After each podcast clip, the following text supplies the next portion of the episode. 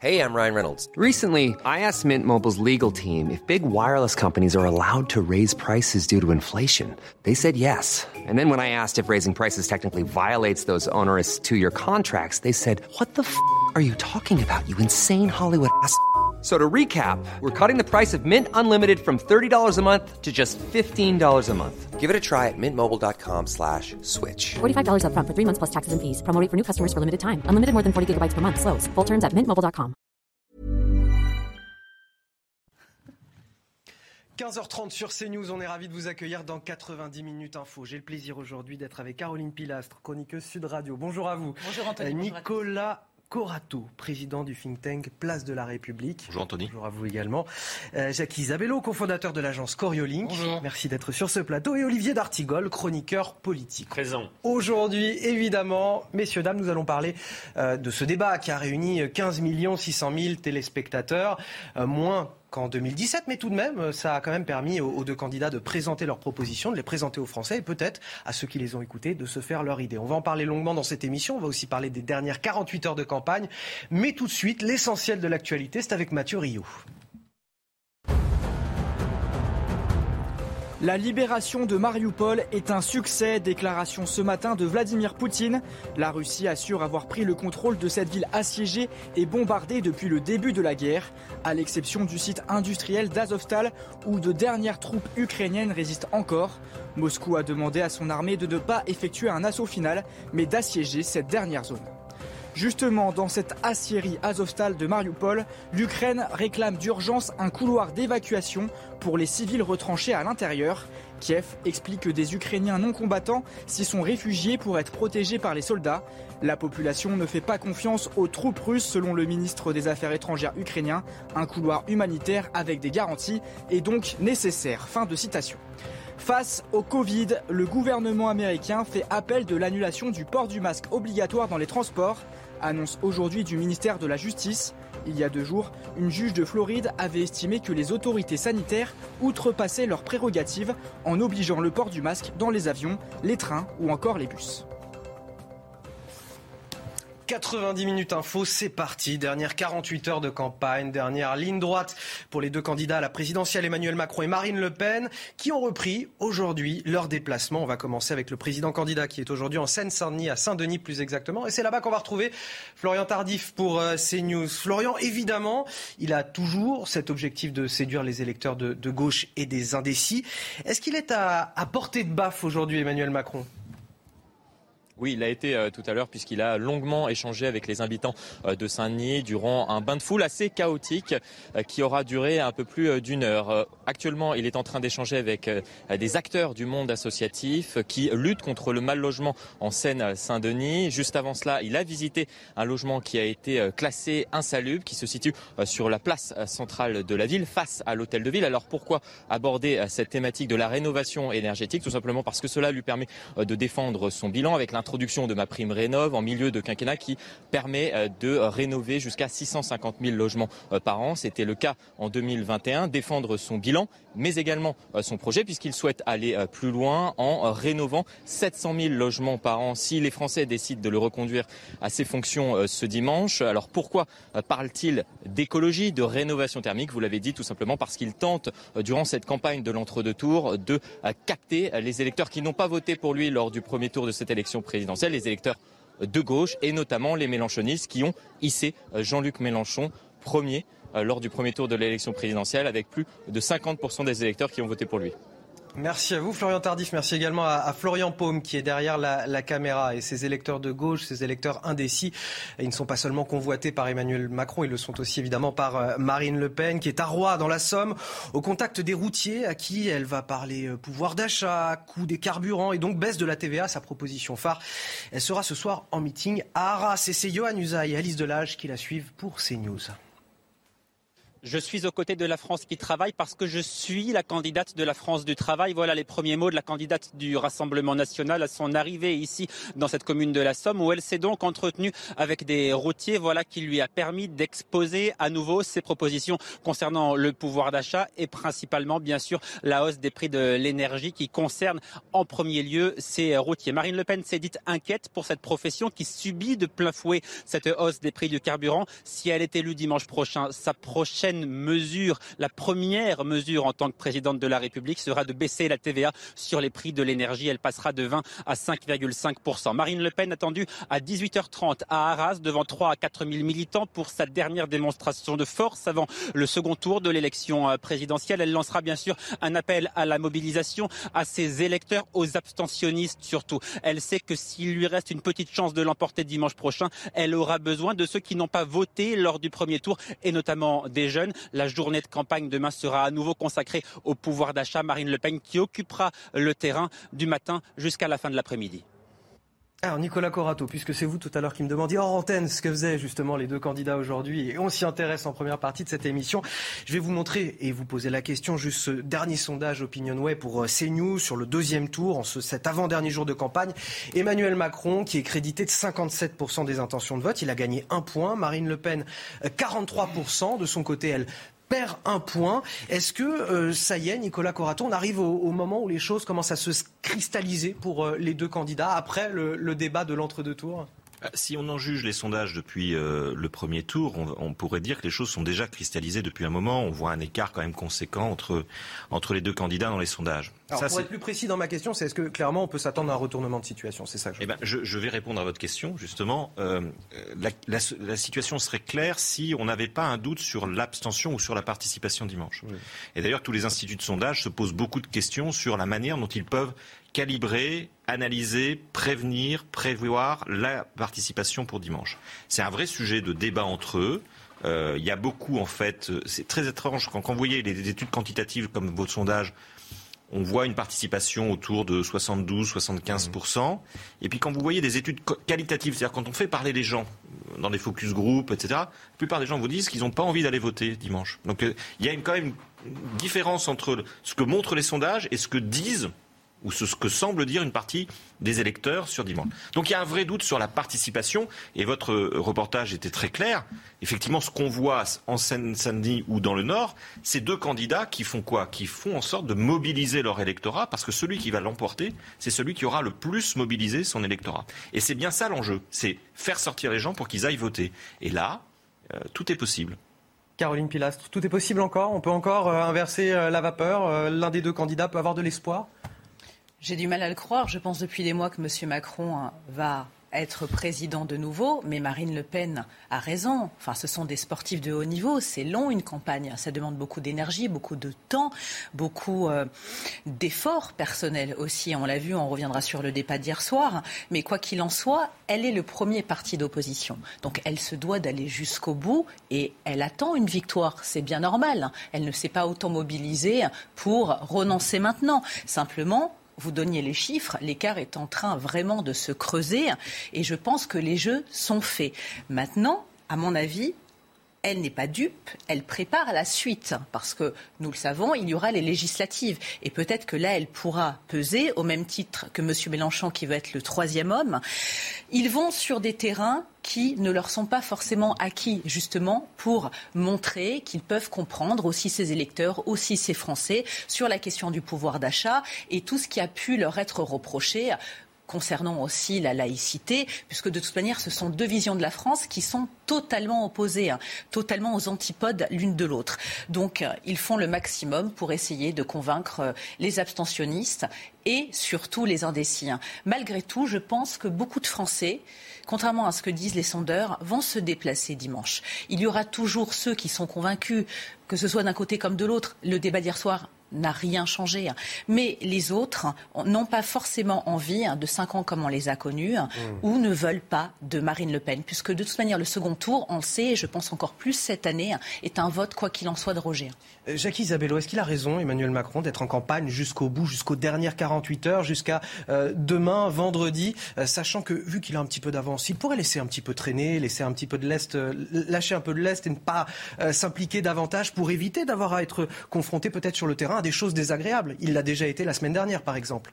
Êtes-vous en train de lui conseiller d'aller faire la fête à la ben, rotonde? Alors, moi, je, je vous rappelle, pour répondre à votre question, euh, par effet de pirouette, j'ai essayé de vous rappeler que euh, lors de la précédente élection, Emmanuel Macron, à l'issue du premier tour, euh, avait considéré puisque les résultats lui euh, désignaient Marine Le Pen comme adversaire, que c'était gagné. Et il l'a appris euh, à ses dépens, puisque les chiffres ont évolué. Il s'est fait un peu griller la politesse après euh, avoir récupéré par, les cheveux son déplacement à Whirlpool. Donc il faut faire campagne jusqu'au bout. Un, parce qu'il a déjà fait cette erreur-là. Deux, parce que c'est un minimum de respect pour l'ensemble du corps électoral et des gens qui s'informent énormément, qui sont encore incertains, qui passent beaucoup de temps à prendre leur charge d'électeurs très très au sérieux. Donc il faut aller euh, jusqu'au bout. Après, qu'est-ce que nous dit cette campagne? Je suis assez, euh, assez d'accord avec vous deux. Euh, on est en train d'ouvrir le troisième tour. Si Marine Le Pen flirte ou dépasse les 45%, il faut être quand même conscient que ce sera un grand coup de tonnerre. Euh, ce ne sera plus la même France. C'est pas parce qu'elle l'aurait perdu que ça ne serait pas euh, un grand coup de tonnerre. Et qu'est-ce qui est en train de se dessiner? C'est la poursuite de cette dédiabolisation qui existait après l'élection présidentielle, lors des élections euh, législatives. Et demain, si jamais les candidats Rassemblement national arrivent en tête, eh ben, ce front républicain, avec Marine Le Pen à 45%, avec Jean-Luc Mélenchon qui a dit le prochain Premier ministre, il faut les lire ces mois, donc ce n'est pas terminé, eh bien ce front républicain, il s'effondre. À 45%, il s'effondre et on peut se retrouver avec un Emmanuel Macron, président de la République, et sans doute un pays qui serait ingouvernable à l'Assemblée nationale, parce que ce n'est pas parce qu'on a eu une Assemblée fantoche pendant cinq ans que les Français ne doivent pas se souvenir que tout se fait quand même à l'Assemblée nationale. Olivier D'Artigol, le, butin des, des, deux candidats là, pour ces deux derniers jours de campagne, clairement, c'est la gauche. Oui, mais les derniers déplacements, ce sont des cartes postales justement adressées prioritairement à l'électorat qui est euh, le plus, j'ai envie de dire, euh, euh, le plus convoité, j'allais dire dragué presque. Et en effet, l'électorat de Jean-Luc Mélenchon, 7 700 000 voix, plus l'électorat, plus les électeurs qui ne se sont pas déplacés, 12 millions de voix. Et c'est vrai qu'un territoire comme Saint-Denis est un territoire qui concentre ces, deux, ces deux caractéristiques. Donc les, les derniers déplacements sont importants. Le débat à l'été, on va en parler, mais parce qu'ils donnent, en effet, ils envoient un message. Euh, ils sont crédibles tous les deux dans leur appel du pied à la gauche? Vous connaissez bien la gauche quand même non, mais ils sont crédibles. Euh, ils font, euh, comme cela a été dit, ces deux compétiteurs qui, jusqu'au dernier, jusqu'à la dernière minute, ne vont rien lâcher et voient bien où se situe l'enjeu du second tour. après, c'est aux électeurs de, de, suivre ou pas tout ça. Sur le second tour, bien sûr, il y a d'abord un premier fait qui l'emportera. Euh, là-dessus, moi, je suis toujours, euh, je suis, toujours très attentif à ce moment français où on pense tout deviner mais où il peut se passer des choses aussi. Et n'oublions pas que les instituts de sondage se sont quand même aussi un peu plantés sur un certain nombre de euh, sujets. Euh, Jean-Luc Mélenchon, beaucoup plus à touche-touche que cela n'avait été euh, donné pour se qualifier au second Donc le 57-43, faut pas le prendre pour acquis pour qui que ce soit. La candidate LR qui s'effondre sans que les instituts ne nous l'aient donné à un niveau aussi bas. Donc il faut que l'élection n'est pas jouée, d'après moi. Et l'écart sera très important. Parce que bien évidemment, un 60-40, pour le pays derrière, ce n'est pas un 52-48.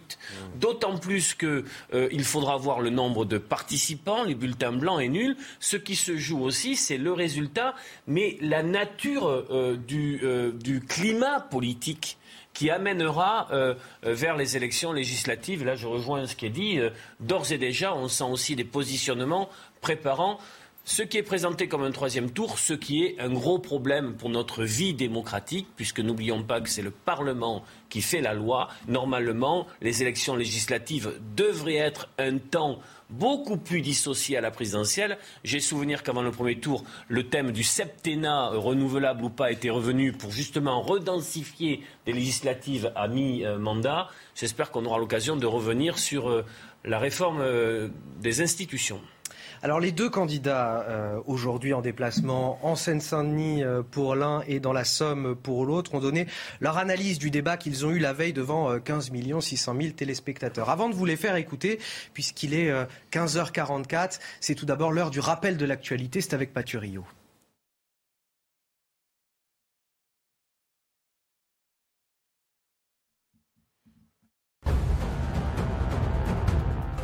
En Ukraine, quatre bus d'évacuation de civils ont réussi à quitter le port de Mariupol hier. C'est ce qu'a indiqué ce matin la vice-première ministre ukrainienne. Depuis le début de la guerre, des dizaines de milliers d'habitants ont fui cette ville martyre, rasée à 90% par l'armée russe. Ce matin, Moscou a annoncé avoir pris le contrôle de Mariupol. Au Royaume-Uni, la crise n'en finit pas pour Boris Johnson face au scandale du Partygate. Ces fêtes qui avaient été organisées dans la résidence du Premier ministre pendant les confinements. Le Parlement vote aujourd'hui pour saisir ou non le comité des privilèges et engager une enquête parlementaire contre le dirigeant britannique. En Corse, Alain Ferrandi, l'un des complices d'Ivan Colonna dans l'affaire Irignac, demande la semi-liberté. La Cour d'appel de Paris examine aujourd'hui sa demande d'aménagement de peine. Alain Ferrandi était le chef du commando qui a assassiné le préfet Claude Erignac en 1998. L'indépendantiste corse a été dernièrement transféré à la prison de Borgo, près de Bastia projet contre projet, coup pour coup. Euh, Marine Le Pen, Emmanuel Macron ont croisé le fer hier pendant plus de, de 2h30. Le président sortant qui était euh, particulièrement offensif, vous me direz ce que vous en pensez, si vous l'avez trouvé offensif justement, et la candidate du Rassemblement national un petit peu plus sur une position de défense. Bon voilà, ça c'est ma vision. Euh, vous me direz quelle est la vôtre bien évidemment. Je voudrais surtout vous donner quelle est la leur, l'analyse de ces deux candidats du débat qui s'est tenu hier soir, comment ils l'ont perçu. Et vous allez le voir, c'est assez drôle d'ailleurs, puisqu'on a, on a fait le montage là, de leur euh, point de vue. Euh, regardez, euh, deux ambiances complètement différentes selon eux. Le choix qui a été fait par les équipes d'Emmanuel Macron et par Emmanuel Macron lui-même dans ce second tour a été un choix extrêmement violent, extrêmement brutal, multipliant les, mensonges, les fake news. quand j'entends les gens d'En Marche parler de mon projet, je ne le reconnais pas. Je n'ai pas le sentiment que c'est le mien. Bon. c'est aussi une forme de mépris à l'égard des Français que d'être ainsi dans l'outrance. Euh, je me suis gardé euh, toujours euh, de cela et je me garderai de cela jusqu'à la fin de cette campagne. On a eu deux heures et demie de débat qui ont été respectueux. Ce qui est important, c'est les projets, le fond. Et on a pu, je crois, avec beaucoup de respect l'un pour l'autre, mais en étant clair sur le fait que nous combattions nos idées l'un contre l'autre, montrer qu'il y avait un projet cohérent, un projet qui était témoin, et que c'était sur les questions d'Europe, d'écologie, d'économie aussi et de capacité euh, à préserver le patrimoine des Français, bah, deux projets qui n'étaient pas conciliables. Vous voyez pas du tout la même vision du débat euh, selon les, candidats, ça vous, surprend, euh, Nicolas Corato c'est pas surprenant que l'un et l'autre n'aient pas la même vision de ce qui s'est passé hier soir. On est bah, Emmanuel Macron parle d'un débat serein, respectueux. Bon, alors effectivement, il n'y a pas eu de dérapage, ça c'est vrai. Mais il a quand même été très très offensif tout au long du débat. Mais moi, je me méfie beaucoup de la perception de ce genre de débat auprès du public, entre nos commentaires et ce qu'ont vu les gens. D'abord, ce débat a été peu vu. Même si c'est 15 millions de personnes, c'est quand même le pire, c'est moins, effectivement, c'est le pire score de l'histoire de la Ve République. Ça dit quelque chose. C'est-à-dire que c'était quand même annoncé comme un match retour. Manifestement, ça n'a pas eu énormément de, supporters. Ensuite, sur le fond euh, et sur la forme, moi, je me méfie beaucoup de l'effet induit. C'est-à-dire que s'il s'agissait d'aller prouver que Emmanuel Macron était techniquement plus fort que Marine Le Pen, il n'y avait pas besoin de faire un débat.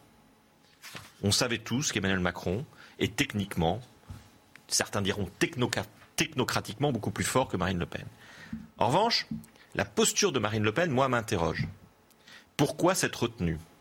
Pourquoi, finalement, euh, ce boxeur qui se met dans les cordes du ring et qui attend que les coups arrivent et que les coups pleuvent? Il y avait deux objectifs. C'est une position frustrante? Ah, moi je pense que c'est même ah peut-être calculé. C'est-à-dire que finalement, qu'est-ce que, qu'est-ce que cherchait l'un et l'autre? Marine Le Pen cherchait de la crédibilité Et d'une certaine manière, Emmanuel Macron aurait dû chercher un peu euh, d'empathie. Qu'est-ce qui manque à Emmanuel Macron? C'est pas la technicité, c'est l'empathie. Est-ce qu'il a prouvé hier soir qu'il avait de l'empathie? Je ne sais pas. Est-ce qu'il a prouvé vous savez, Claire Alduy, pardon, sur France Inter ce matin disait c'était le match de la suffisance contre l'insuffisance. Eh bien, qui gagne dans ces cas-là? Celle qui est insuffisante. Cette arrogance, c'est le terme qui revient souvent. Celle qui est insuffisante, on le sait qu'elle est insuffisante, Marine Le Pen. Pas besoin de le prouver une nouvelle fois. Ou celui qui est suffisant et dont on attendait qu'il montre autre chose de sa personnalité, notamment par rapport à un électorat abstentionniste ou de gauche qui cherche absolument un signal de bienveillance socialement parlant, politiquement parlant, de la part du président sortant qui réclame leur voix. Donc, quand vous êtes en campagne et que vous essayez de faire voter pour vous des gens qui n'ont pas envie de voter pour vous, il y a un moment où il faut fendre l'armure et présenter autre chose. Marine Le Pen n'avait pas besoin de changer finalement son comportement. Celui qui avait besoin de montrer un changement, c'était le président sortant il a été assez fidèle à lui-même. Elle a quand même été euh, peut-être meilleure qu'en 2017, Marine LePen, ne serait-ce que dans son comportement et dans, dans, ses, dans, ses, dossiers. Dans Moi, j'ai pas trouvé. Je trouve qu'elle est, je trouve qu'elle est euh, tout aussi euh, maladroite, tout aussi ambiguë, tout aussi confuse sur les dossiers de fond. Franchement, on dit depuis le départ qu'elle a fait une meilleure campagne. Je pense que. Elle ne sort pas sur une civière quand même. Éric Zemmour, Zemmour doit beaucoup à l'impression qualitative que nous avons de la campagne de Marine Le Pen, parce qu'il en a finalement, on a plus regardé Éric Zemmour que Marine Le Pen pendant six mois. Au final, elle est quand même toujours aussi insuffisante. Là, mais ce n'était pas le sujet hier soir. Tout le monde regardait, en tout cas une grande partie de l'électorat regardait plutôt Emmanuel Macron. Nous, on regarde plutôt euh, Marine Le Pen parce qu'on avait envie de la voir progresser et de voir ce qu'elle donnait cinq ans après. Une grande partie de l'électorat qui était devant son écran regardait plutôt Emmanuel Macron en attendant un signal est-ce qu'il a eu lieu? Je ne sais pas. Alors, qui est-ce qui a dominé le jeu selon vous? Avant de vous poser la question directement sur ce plateau, je voudrais vous faire écouter le témoignage de quelques Français qu'on a interrogés ce matin. Ah, Emmanuel Macron euh, était à l'affût et attendait les questions de. Bon, il était serein, ça c'est clair. Mais Marine Le Pen a, dominé la situation de bout en bout, madame. Je vous le certifie sur l'honneur. Hein. Monsieur Macron l'a mis euh, plusieurs fois en difficulté sur des sujets très importants euh, comme le voile. J'ai revu des extraits ce matin sur le voile et des choses comme ça, sur le pouvoir d'achat, sur les chiffres, elle n'était pas bonne et voilà. J'ai mieux aimé euh, ce débat-là qu'il y a cinq ans en arrière. Cinq ans en arrière, ça, ça frôlait vraiment euh, les pâquerettes. c'est vraiment la bagarre d'enfants. Caroline Pilastre, qui est-ce qui a dominé ce débat selon vous? Hum, Très compliqué. Je dirais que M. Macron, qui a l'habitude de la fonction depuis 5 ans, était meilleur qu'elle. Il a sorti les chiffres, il était très techno, mais justement, je l'ai trouvé extrêmement dédaigneux, hautain, dans une attitude professorale. À un moment donné, il lui a même pointé l'index, euh, enfin, il était devant elle, euh, comme si euh, il était en train de lui distribuer les bons comme les mauvais points. Et quant à Marine Le Pen, évidemment je l'attendais dans une posture un peu plus véhémente. Mais elle a voulu se lisser par rapport à son débat désastreux de 2017. Elle a voulu se contrôler, à mon avis, pour montrer qu'elle était capable d'assumer en plus ou moins toute quiétude et plénitude ce débat face au chef de l'État. Mais je vais vous dire, en tant que citoyenne, je suis extrêmement frustrée. Je l'ai trouvé ennuyeux, je l'ai trouvé soporifique. Le format, pour moi, n'était pas adapté parce qu'il y avait des sujets qui, pour moi, n'avaient pas lieu d'être. Quand on a parlé de Google, j'aurais voulu plus de temps sur le pouvoir d'achat, sur l'insécurité, sur l'immigration, l'environnement. Ils en ont pas mal parlé. qui n'a pas été évoqué très très longtemps, cinq minutes chacun. Pas euh, énormément. Euh, ni la santé, ni la santé, ni le handicap. Où moi, je les attendais au tournant, vu mon profil, évidemment. On y reviendra parce qu'on va, on va prendre thème par thème ensuite euh, dans le courant de cette émission les, les sujets qui ont été abordés hier soir. Olivier D'Artigol, rapidement sur qui a dominé le jeu selon vous Dans les euh, sujets un peu serrés, un peu techno, j'ai envie de dire, bien sûr qu'il domine. Euh, mais son langage du corps non verbal fait que ces moments de domination font qu'il est toujours dans un hubris, dans une volonté justement de dominer, qui peut le desservir là-dessus. Ce que je ne comprends pas concernant la stratégie de Marine Le Pen sur ce débat, c'est de n'avoir pas euh, aussi peu attaqué le bilan. C'était même lui qui lui retournait euh, le bilan sur son activité de député à l'Assemblée nationale. Jacques Isabello, pour la dernière minute. On aller vite, un, débat Jacques Martin, hein, puisqu'on a parlé de Gérard Majax hier. Euh, c'est-à-dire que sur le fond, évidemment, le président de la République euh, euh, l'emporte, il l'emporterait de toute façon sur beaucoup de gens, mais, mais sur la forme, Marine Le Pen. Et notamment, je pense qu'on mesure mal la manière dont l'électorat féminin a pris hier l'attitude de ce président de la République qui était certes suffisant, mais qui était dominateur, qui a été dans des postures qui me rappelaient certains hommes politiques de l'UDF dont je ne donnerai pas le nom, à qui on reprochait de ne pas savoir se tenir, de se, de se ronger les ongles. Il était à la limite de, de l'irrespect et je pense qu'il avait oublié qu'aujourd'hui, sur ces sujets-là, il faut être, euh, il faut être euh, très précautionneux. Et euh, vis-à-vis de Marine Le Pen, eh bien, il y a des gens. Moi, je l'ai vu avec des jeunes filles hier. Eh ben, elles étaient macronistes.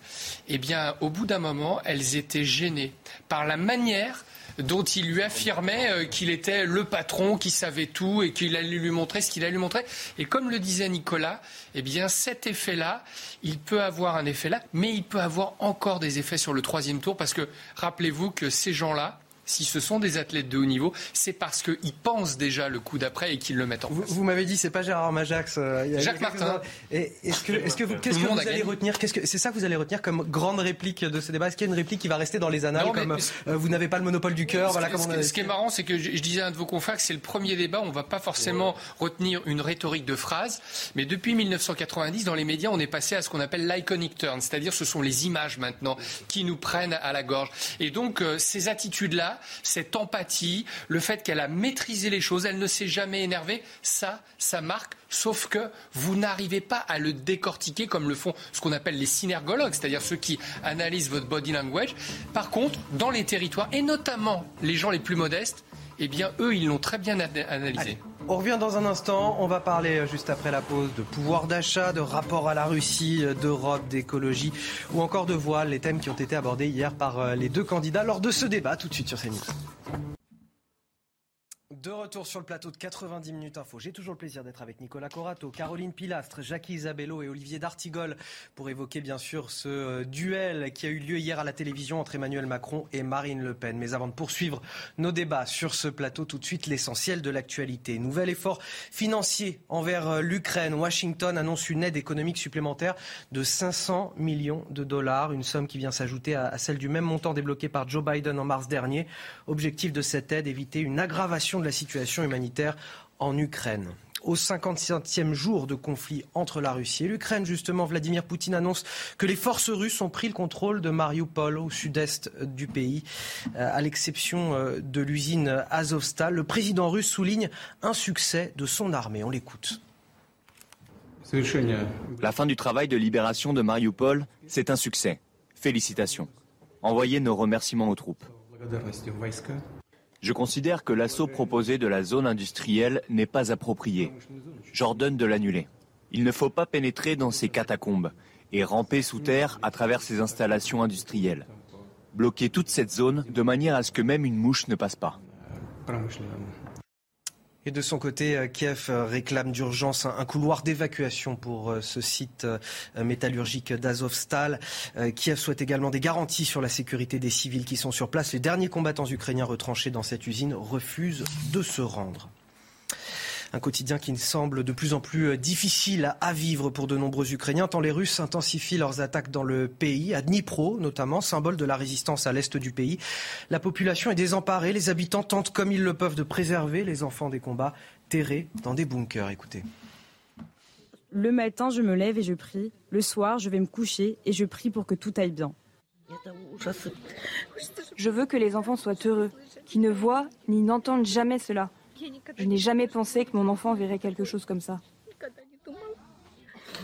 Il y a eu des évacuations à Bakhmut, des évacuations à Kramatorsk, une évacuation à Povrovsk. Il y avait un nombre énorme de personnes. Ensuite, il y a eu une petite diminution, mais maintenant, ça recommence à augmenter. Retour en France après leur débat d'hier soir à la télévision. Les deux candidats à la présidentielle poursuivent leur campagne sur le terrain. Aujourd'hui, dernière ligne droite, dernière 48 heures, Emmanuel Macron a pris la direction de la Seine-Saint-Denis pour parler euh, des logements et de la rénovation urbaine. Marine Le Pen a quant à elle fait le choix de se rendre à Roy dans la Somme. Elle va y rencontrer les transporteurs routiers.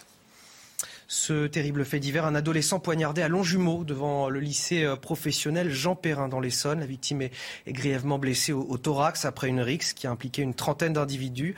Euh, quatre jeunes hommes ont été euh, interpellés hier en début de soirée. Tous sont entre 17 et 18 ans. Une enquête est ouverte pour tentative de meurtre. Écoutez le témoignage d'une jeune lycéenne. Au début, en fait, ça s'est juste bagarré. Et bah après, bah, ça l'a planté et on n'a pas vu directement se faire planter. Bah ça se passe partout, enfin, c'est vu et revu. C'est pas comme si c'était nouveau. Ça, c'est des problèmes des cités, ça reste entre cités, il n'y a pas à savoir ça, désolé, mais on peut pas euh, expliquer ça. Hein. Et on termine avec cet anniversaire royal, celui de la reine Elisabeth, euh, la reine d'Angleterre. 96 ans aujourd'hui. Pour fêter cet euh, événement, c'est assez spectaculaire. Des tirs de canon euh, depuis la Tour de Londres et Hyde Park. On va rejoindre Sarah Menaille sur place. Comment cette journée est célébrée de l'autre côté de la Manche, Sarah? Elisabeth II passe un nouveau cap, celui des 96 ans. Alors aujourd'hui, en son honneur, à Londres, plusieurs coups de canon ont été tirés depuis Hyde Park, depuis Windsor, mais aussi depuis la Tour de Londres. Elisabeth II, qui depuis quelques mois est affaiblie et en retrait. Il y a trois semaines, elle participait à une cérémonie en hommage au prince Philippe, son époux décédé il y a un an maintenant. Et c'était sa première apparition publique depuis de nombreux mois. Le week-end dernier, Elisabeth II a notamment annulé sa venue à deux messes de Pâques. Alors pour célébrer ses 96 ans, la reine ne fera pas d'apparition publique. Elle se trouve actuellement dans sa propriété de Wood Farm sur ses terres de Sandringham dans le Norfolk à 180 km au nord-est de Londres. Et c'est une journée qui devrait être calme pour Elisabeth II, un anniversaire intime, en famille, entouré de ses enfants et de ses petits-enfants, en attendant les grandes célébrations pour le jubilé de platine au mois de juin. Et voilà donc pour l'essentiel de l'actualité. Retour sur le plateau de 90 minutes d'info avec mes invités pour évoquer évidemment ce débat hier entre euh, Marine Le Pen et Emmanuel Macron, suivi par 15 600 000 téléspectateurs. Nicolas Corato, vous me disiez tout à l'heure euh, très justement que c'était le débat le moins suivi euh, de tous les débats auxquels les Français ont pu assister en cette cinquième République. Alors, un échange qui a été vif, pendant 2h30, mais tout de même argumenté, et qui a commencé par le pouvoir d'achat. C'était un, sujet tiré au sort, et ça tombait plutôt bien pour Marine Le Pen, puisque elle voulait justement commencer là-dessus. Elle en a fait l'essentiel de sa campagne. On voit le résumé des échanges sur ce sujet avec Clémence Barbier. On en discute juste après. Deux candidats et deux visions différentes pour défendre le pouvoir d'achat. Marine Le Pen, elle, prône une baisse de la TVA sur plusieurs produits de consommation. La suppression totale de la TVA, c'est-à-dire une TVA à 0% sur un panier de 100 produits de première nécessité, d'hygiène ou alimentaire. Emmanuel Macron défend son bouclier tarifaire sur l'énergie. Bouclier, ça consistait à bloquer les prix sur l'électricité et le gaz. Et c'est deux fois plus efficace que la baisse de la TVA. Le président sortant souligne aussi que sa concurrente avait voté à l'Assemblée nationale contre le bouclier énergie. Vous avez voté contre le Parce que vous le faites de manière provisoire. Vous avez voté bien de faire un bouclier, mais en réalité, pardon, qui le paye, M. Macron, le bouclier? Ce sont les contribuables. Mais comme la baisse de la TVA. Fois, à chaque fois, c'est d'un côté ou de l'autre. Vous n'avez répondu à aucune de mes remarques, mais c'est normal parce que je pense que vous n'avez pas de réponse. Là, votre baisse de la TVA, elle va aller aux grands distributeurs beaucoup plus qu'aux consommateurs, Madame Le Pen. Et en plus, elle est injuste. Le pouvoir d'achat, première préoccupation des Français, a été le thème phare de cette campagne présidentielle. Caroline Pilastre, ce test, c'était euh, ce, débat, ce thème, c'est un test pour Marine Le Pen qui devait, euh, qui devait se montrer euh, crédible sur cette question du, pouvoir d'achat, plus qu'elle ne l'a été en, 2017. Est-ce qu'elle est parvenue justement à montrer qu'elle avait acquis une certaine technicité sur les sujets économiques? Concernant ce sujet hein, qui est le plus prégnant pour elle, je l'ai trouvé hein, pas à la hauteur parce qu'à mon avis, elle a été déstabilisée. Il y a eu la pub à un moment donné, ça l'a désarçonnée. Mais c'est vrai qu'il a eu le dessus sur elle.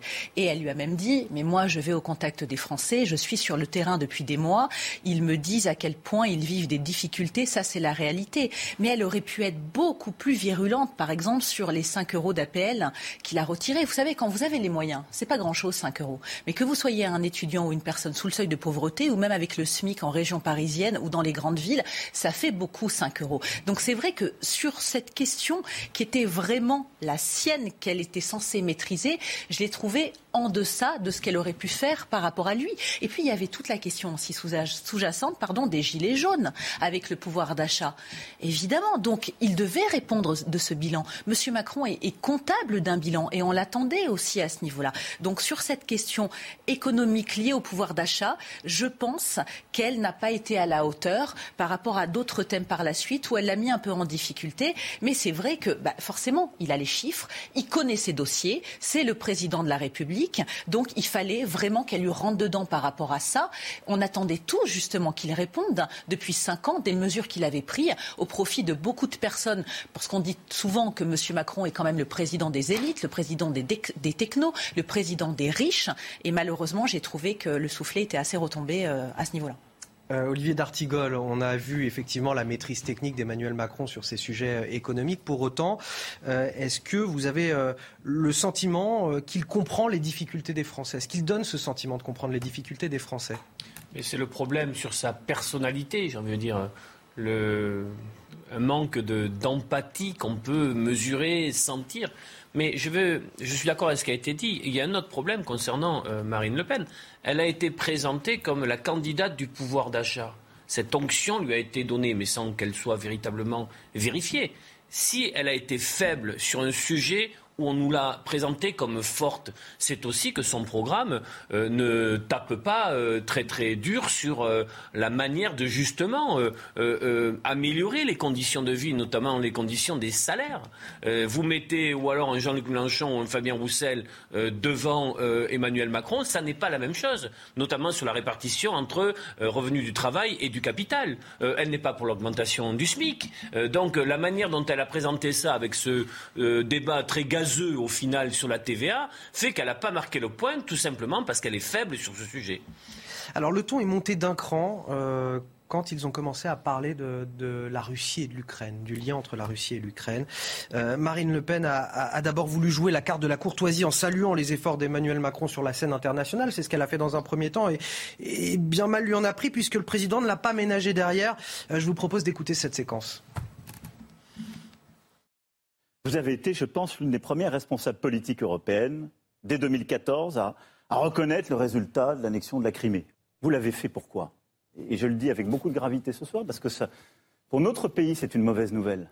Parce que vous dépendez du pouvoir russe et que vous dépendez de M. Poutine. Vous avez contracté un prêt en 2015 auprès d'une banque russe. Vous ne parlez pas à d'autres dirigeants. Vous parlez à votre banquier quand vous parlez de la Russie. Il sait pertinemment que je suis une femme absolument et totalement libre. Aucune banque française euh, n'a voulu m'accorder de prêt. Pourquoi n'êtes-vous pas, pas allé au bout de cette banque de la démocratie dont vous saviez qu'elle comblait un déficit démocratique des banques qui avaient l'air de choisir leur parti politique ou d'ailleurs pendant les élections euh, les candidats euh, qu'elle soutenait ou qu'elle ne soutenait pas. Alors elle se défend quand même parce que effectivement cette banque de la démocratie c'est une proposition d'Emmanuel Macron, il ne l'a pas tenue, une promesse. Euh, est-ce que c'est une bonne défense je parle voilà, voilà. alors, alors justement, euh, justement, c'est plutôt bien défendu quand elle. À l'inverse, le dossier russe et ukrainien fait partie des dossiers sur lesquels elle est normalement plus faible et où elle aurait été attaquable et elle s'est très bien défendue. Et pardon, je vais vous faire un petit reproche qui est sans doute euh, notre parisianisme autocentré, mais ce qu'il faut retenir de ce qu'elle a répondu, c'est pas ça. Ce qu'ont retenu les gens chez eux, c'est qu'elle a parlé de partis pauvres. La pauvreté, c'est ce qu'on redoute le plus pour nous, pour ses enfants. Elle a dit que son parti était pauvre. Ça leur parle aux gens de dire flûte. Ils font de la politique. Elle n'a pas les moyens. ça la met en opposition pour, faire quoi Pas pour faire du business. le président des riches. pas pour faire du business en Russie, pour faire une campagne en France.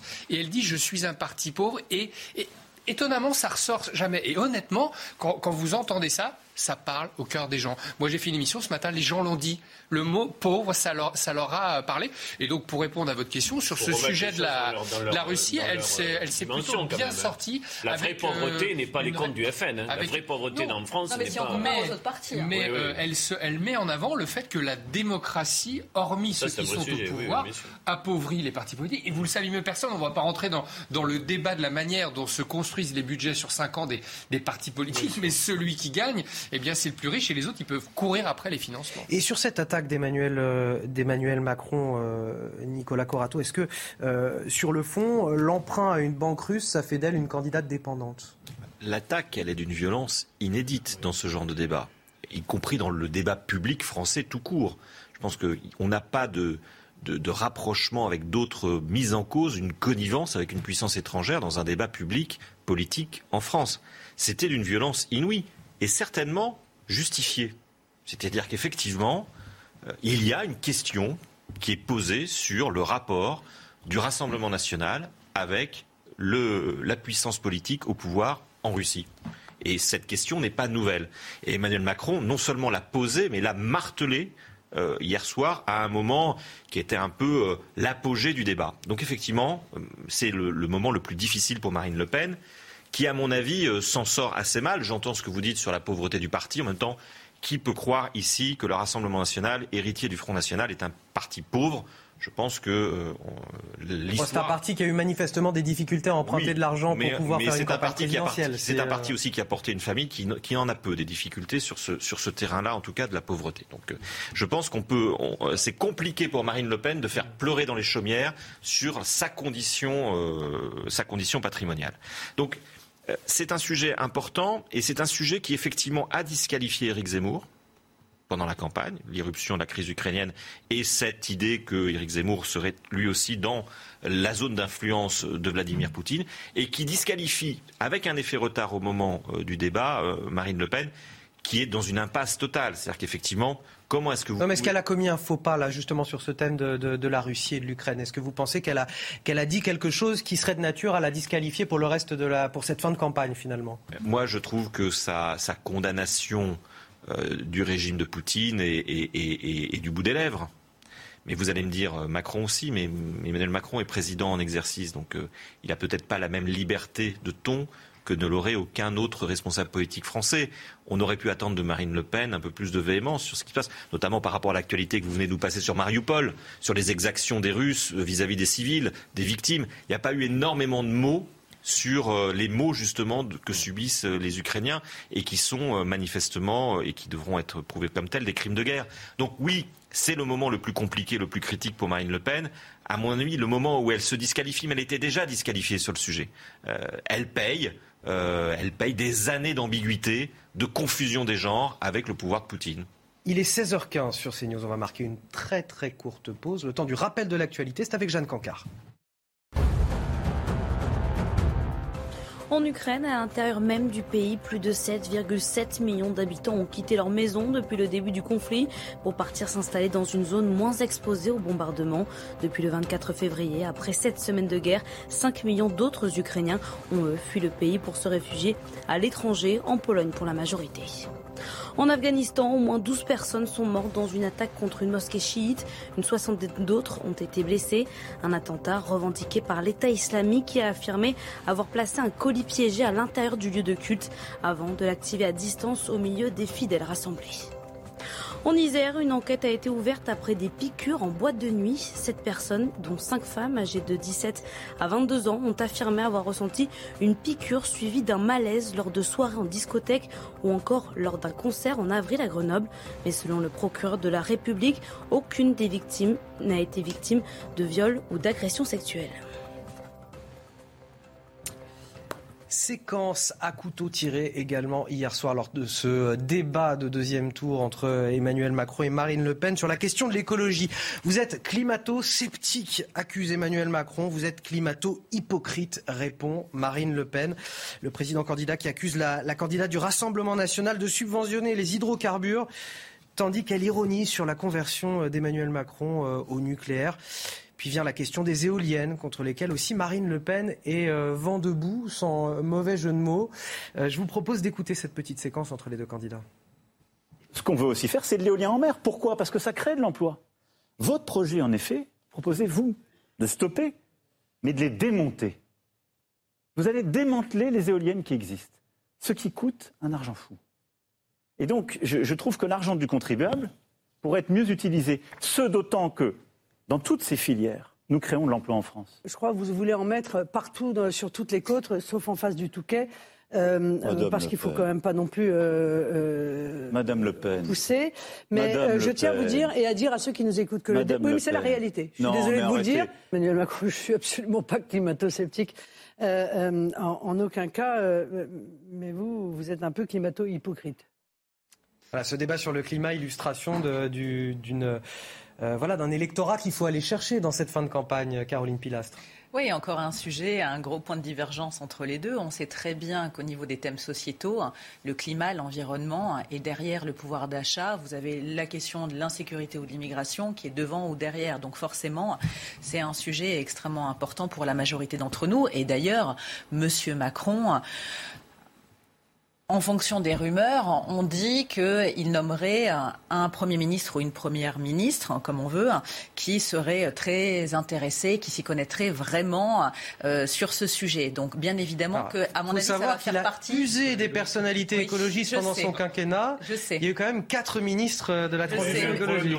Oui, oui. alors, s'il arrive à trouver encore quelqu'un, euh, effectivement, c'est une bah, écoutez, hein, euh, ça, ça n'est pas. Jean-Marc Jancovici est sans doute un des noms qui doit circuler. Peut-être, mais ça n'est pas une confidence. J'ai entendu chez Pascal Pro récemment que Nathalie Kosciusko-Morizet hein, serait peut-être euh, la future première ministre. On ne sait pas. Enfin bref, quoi qu'il en soit, l'écologie est très important. Et évidemment qu'ils essayent de ratisser large, parce qu'on sait très bien que les écolos ont fait un mauvais score. Mais enfin, ça me fait rire ces candidats qui sont plus écolos que les écolos euh, initialement parlant. Vous avez M. Mélenchon aussi qui en a beaucoup parlé. C'est pour ça qu'une partie de la jeunesse est allée vers lui. Donc il faut essayer d'intéresser, d'impliquer au maximum ces Français qui ne voudraient pas voter, quoi qu'il en soit, pour le programme de M. Macron ou de Mme Le Pen dans leur globalité à cette cause et leur dire, voyez, moi je suis crédible et je vous propose X ou Y programme sur l'écologie. Maintenant, vont-ils les mettre en place s'ils sont au pouvoir? Monsieur Macron a eu cinq ans pour en faire vraiment une cause euh, très, euh, oui, impliquée, engagée hein, euh, au sein de cette jeunesse française et de nous tous. Et il ne l'a pas vraiment fait. D'ailleurs, ça a été énormément reproché hein, par les écolos pure souche en lui disant, bah, on a fait beaucoup de conventions citoyennes, mais à l'arrivée, on a été peu entendu. Olivier D'Artigol, je vais vous interroger sur le voile en fait cette fois-ci, ah. si vous voulez bien y répondre, puisque euh, voilà, Emmanuel Macron accuse Marine Le Pen, euh, qui elle souhaite interdire le voile dans l'espace public, de, trahir l'esprit français, l'esprit de la République. Je vous propose de regarder ce résumé euh, en image avec Clémence Barbier. Lors d'un échange sur le voile, le ton est monté entre les deux candidats. Marine Le Pen veut l'abolir dans l'espace public. Il faut libérer l'ensemble de ces femmes, il faut faire reculer les islamistes et pour cela, je le crois, il faut euh, interdire euh, le voile dans l'espace public. Son concurrent l'accuse de souffler sur les braises. Vous allez créer la guerre civile si vous faites ça. Je vous le dis en toute sincérité. Je suis en train de vous dire que la France, patrie des Lumières, de l'universel, serait le premier pays au monde à interdire les signes religieux dans l'espace public. Pour illustrer son propos, Emmanuel Macron évoque la mère de l'un des militaires tués par le terroriste Mohamed Merah, qui elle-même porte le voile. Latifa Ben Laden, par exemple, qui a perdu son fils, tombé sous un acte terroriste, que nous voyons tous avec émotion avec son, son foulard. Vous voulez lui arracher son foulard après que... Euh, Mais c'est ça ce que vous proposez. Marine Le Pen se défend. Je pense que le voile est euh, un, uniforme imposé par les islamistes. Je pense que euh, les, une grande partie des jeunes femmes qui le mettent ne peuvent pas faire autrement en réalité, même si elles n'osent pas le dire. Le président sortant a de nouveau défendu la loi de 1905 en faveur de la laïcité. Alors le voile, un uniforme imposé, nous dit Marine Le Pen, et Emmanuel Macron qui dit vous allez créer la guerre civile dans les cités. Ce qui est intéressant dans ce débat, c'est que les deux avaient fait un petit euh, bouger en essayant d'adoucir leur positionnement, euh, Emmanuel Macron sur les 65 ans et la retraite, et Marine Le Pen sur le voile, sur la dernière ligne droite. Et dans le débat, ils ont maintenu les deux, leur version plutôt initiale, plutôt hard sur la retraite, et elle aussi sur, sur le voile. Euh, sa difficulté, c'est que, euh, par-delà le fait que ça ne rentre pas dans ce qu'est la France pour moi, et euh, dans euh, ce que doit être la laïcité, on a pu vivre pendant des décennies comme ça, c'est que c'est par ailleurs inapplicable. Et j'ai envie de dire, ce mur du réel euh, pose un problème. Et il y a en plus cette question, qui est une question intéressante, c'est que beaucoup, beaucoup de concitoyens français de confession musulmane se sont sentis dans la première étape de cette campagne, notamment sous les coups d'Éric Zemmour, profondément attaqués profondément euh, euh, contestés dans leur dignité, dans leur citoyenneté, euh, chaque fois renvoyés à leur identité religieuse. Et d'une certaine manière, le pays a montré qu'il ne voulait pas que ce thème soit prioritaire quand bien même il existe, la question de l'identité, disons, et démonstration a été faite que islam égale pas islamisme. Alors, Ce raccourci-là, je pense que la campagne électorale a permis de dire passons à autre chose. On comprend que c'est difficilement euh, réalisable. Jackie Isabello, euh, néanmoins, on, a ce sondage CSA pour euh, CNews aujourd'hui, où 60% de Français interrogés nous disent qu'ils sont favorables à l'interdiction du voile dans l'espace public. Alors, ma question, c'est comment on explique ce malaise vis-à-vis du, du, port du voile dans l'espace public? Qu'est-ce qu'il faut faire? Est-ce que vous savez, depuis René Raymond, c'est un sujet euh, qui pose problème à, tout le monde. Qui René Raymond, qui était donc le père des droites et qui a animé une commission euh, euh, sur ce sujet. Euh, c'est un sujet qui, effectivement, euh, clive énormément. Et en plus, pendant la campagne, il a donné lieu à des joutes entre les deux candidats, puisque Emmanuel Macron a échangé avec une, une femme en parlant de féminisme et de voile. Il a reconnu quelque chose dont les observateurs ont dit mais attends, c'est impossible de, les associer. Et Marine Le Pen, en discutant avec cette dame âgée, a adouci un peu cette position. Donc finalement, les Français se disent mais on ne sait plus quoi penser sur ce sujet. Je vais juste noter une chose, c'est la capacité d'Emmanuel Macron à faire de la mystification rhétorique. Rappelez-vous, il a dit à, Marine Le Pen à un moment, Madame, vous faites une association qui est problématique entre le voile et l'islamisme. Je la fais simple. Quand il dit vous allez le retirer à Latifa Ibn Laten, alors que son fils a été victime du il fait exactement la même chose. C'est-à-dire qu'il dit il ne faut pas associer les deux sujets. Et lui, pour porter son argument, il, donne un contre-argument qui est de la, du, même acabit. Et donc, en termes de rhétorique, ça porte des noms. Et, donc c'est une mystification. Il ne peut normalement pas faire cette association vis-à-vis de, cette femme parce qu'on se doute bien que euh, maman d'un militaire, eh bien, euh, elle porte pas le voile pour être la porte-parole de, euh, de, l'islamisme. Vous voyez, donc à la fin, c'est très, c'est extrêmement euh, confusant et je ne suis même pas sûr que les différents candidats sachent véritablement ce qu'ils vont faire pour les cinq prochaines années et s'ils ne vont pas euh, euh, procrastiner sur ce sujet qui sera assez inflammable. On le sait, on le sait parce que ça a relancé quand même les vagues de, terrorisme en France mmh. lorsqu'on a commencé à, interdire le voile. Et puis pardon, mais on peut faire le distinguo entre le voile classique.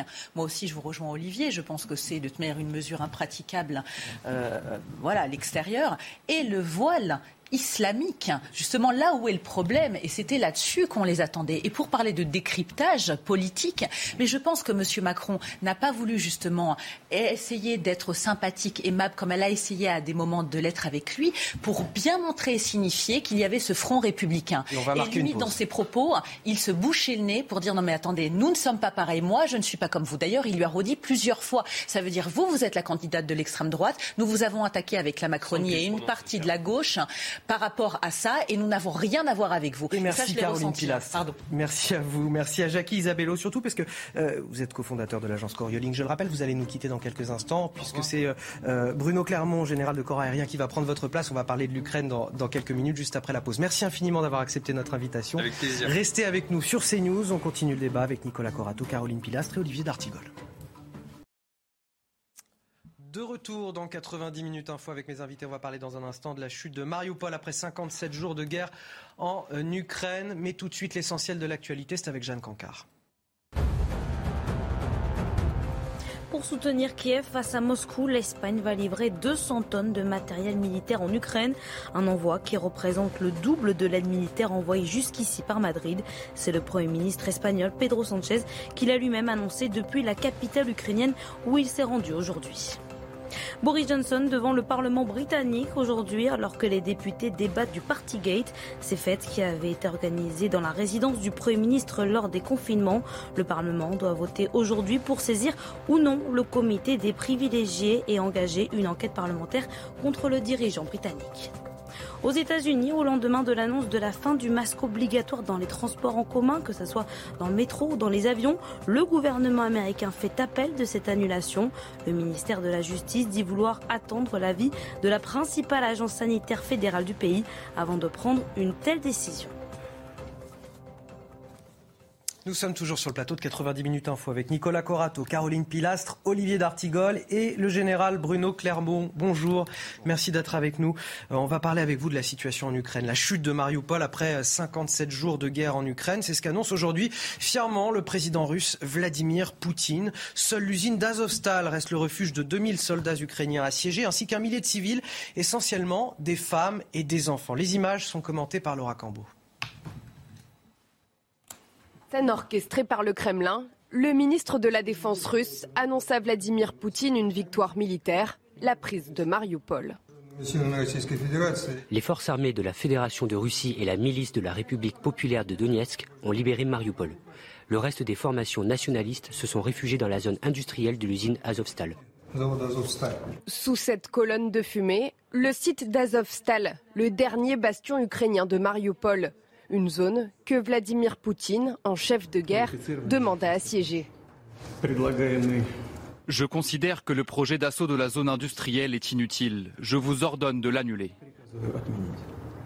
Bloquez cette zone de façon à ce qu'une mouche ne puisse pas passer.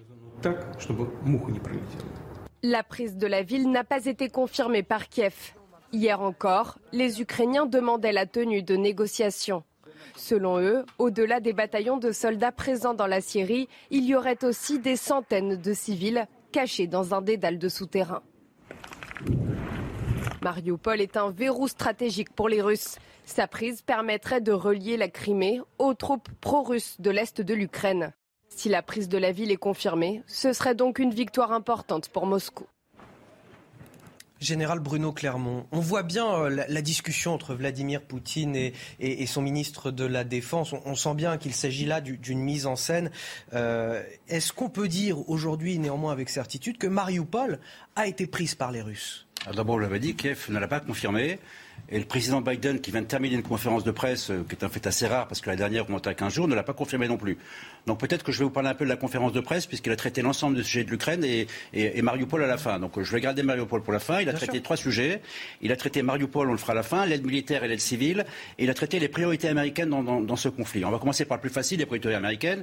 Les priorités américaines, c'est l'unité. L'unité au sein, du, au sein du, des deux parties euh, des États-Unis. Donc euh, il va retourner au Congrès pour demander une enveloppe budgétaire pour continuer les livraisons d'armement l'unité entre les Américains, les Occidentaux et les Ukrainiens, c'est important, on, la constate quand même euh, euh, qu'elle fonctionne bien, et puis l'unité au sein du clan occidental, c'est-à-dire au sein de l'UE, au sein de l'UTAN, au sein de tous les pays occidentaux qui veulent contribuer à cet effort de guerre. Priorité, il a répété, l'unité, l'unité, parce qu'effectivement, c'est la cible de, Poutine, c'est de diviser les Européens, les Occidentaux, l'OTAN, et il y a plein de moyens de les diviser. Il n'a pas encore joué tous ses jokers pour les diviser. Le deuxième sujet, c'est l'aide. Il a confirmé qu'il va donner euh, une deuxième, il va envoyer après les 800 millions de la semaine dernière, une deuxième aide de 800 millions cette semaine, sous la forme de pièces d'artillerie euh, de gros calibre, sous la forme de drones tactiques, de munitions. Donc il continue un effort de guerre massif. Pour les Américains, on a déjà plus de 4 milliards d'aides depuis le début de la guerre. Hein. C'est colossal, c'est plus que le budget de défense de l'Ukraine pour une année. Donc l'effort de guerre se poursuit. Il annonce également une rallonge de 500 millions pour l'aide civile, au titre du soutien au gouvernement et aux services publics pour que le pays ne s'effondre pas et continue à fonctionner. Et enfin, il a parlé de Mariupol. Alors sur Mariupol, il a dit ce que dit le Pentagone depuis des jours. Mariupol est toujours contesté. les Russes n'ont toujours pas gagné la bataille de Mariupol. Ça ne veut pas dire qu'ils n'ont pas pris l'avantage à Mariupol, mais à Mariupol, il y a 15 jours, il y avait à peu près 10 000 Ukrainiens qui se battaient contre 15 000 Russes. On ne voit pas comment en 15 jours on est passé de 2 000 Ukrainiens à 15 000 Russes. Donc il y a effectivement des points qui sont extrêmement bien défendus, extrêmement stratégiques comme l'usine que vous avez évoquée, dans lequel il y a effectivement le bataillon Azov et une partie d'une brigade qui, est enterrée et qui se défend. Mais il y a partout ailleurs dans la ville euh, des snipers, des unités qui mènent du combat urbain. Donc euh, on, pourrait, dire que la ville de Mariupol va tomber. Ce n'est pas pour l'instant la vision du Pentagone. Et le Pentagone, quand même, c'est ceux qui ont le meilleur renseignement aujourd'hui quand il s'agit d'annoncer ce qui se passe. Alors, et je terminerai sur un point, c'est que effectivement Poutine, dans son entretien un peu surréaliste avec avec son ministre, on a l'impression qu'il est dans une bouteille de formol, là, euh, il, a, il a évoqué le succès de la prise de Mariupol.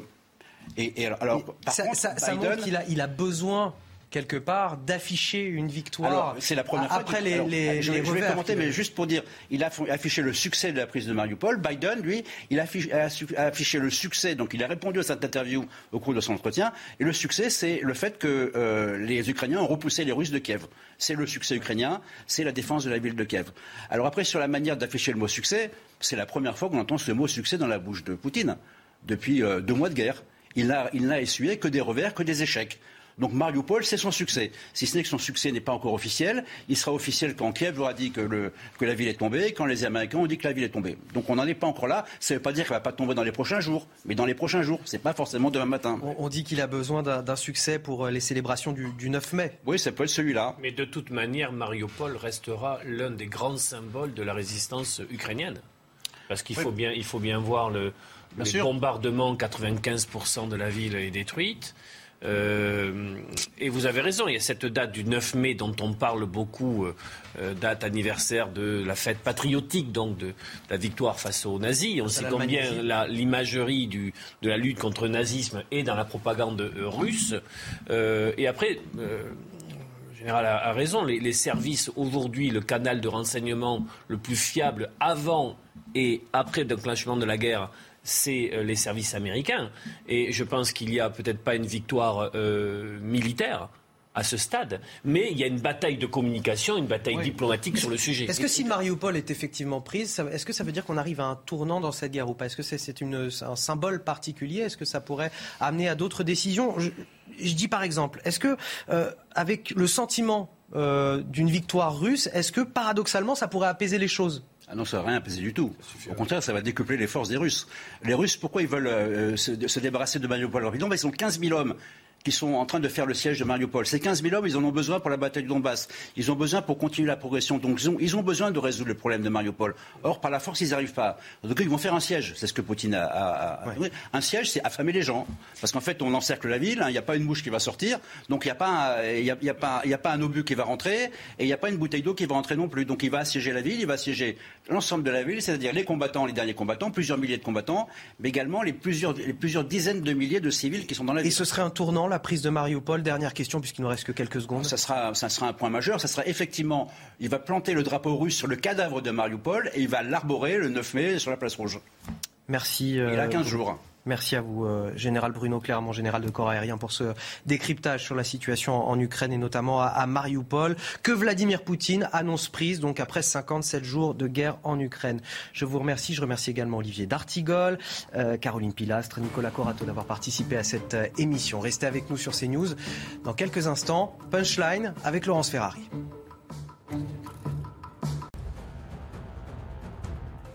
Washington annonce une aide économique de 500 millions de dollars supplémentaires à l'Ukraine, une somme qui s'ajoutera à celle du même montant qui avait été débloquée en mars dernier par le président américain. L'aide doit permettre à Kiev de maintenir le fonctionnement du gouvernement en versant notamment les salaires et les retraites et en évitant une aggravation de la situation humanitaire en Ukraine. Après plusieurs jours d'échecs, trois bus d'évacuation de civils ont finalement quitté Mariupol aujourd'hui et sont arrivés à Zaporizhia. 200 km séparent le port assiégé et la ville au sud du pays.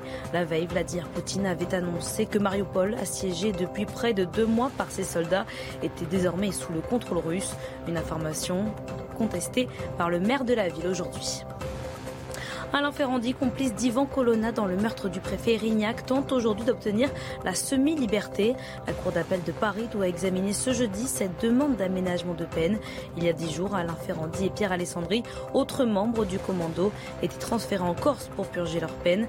Les deux hommes sont condamnés à la réclusion criminelle à perpétuité.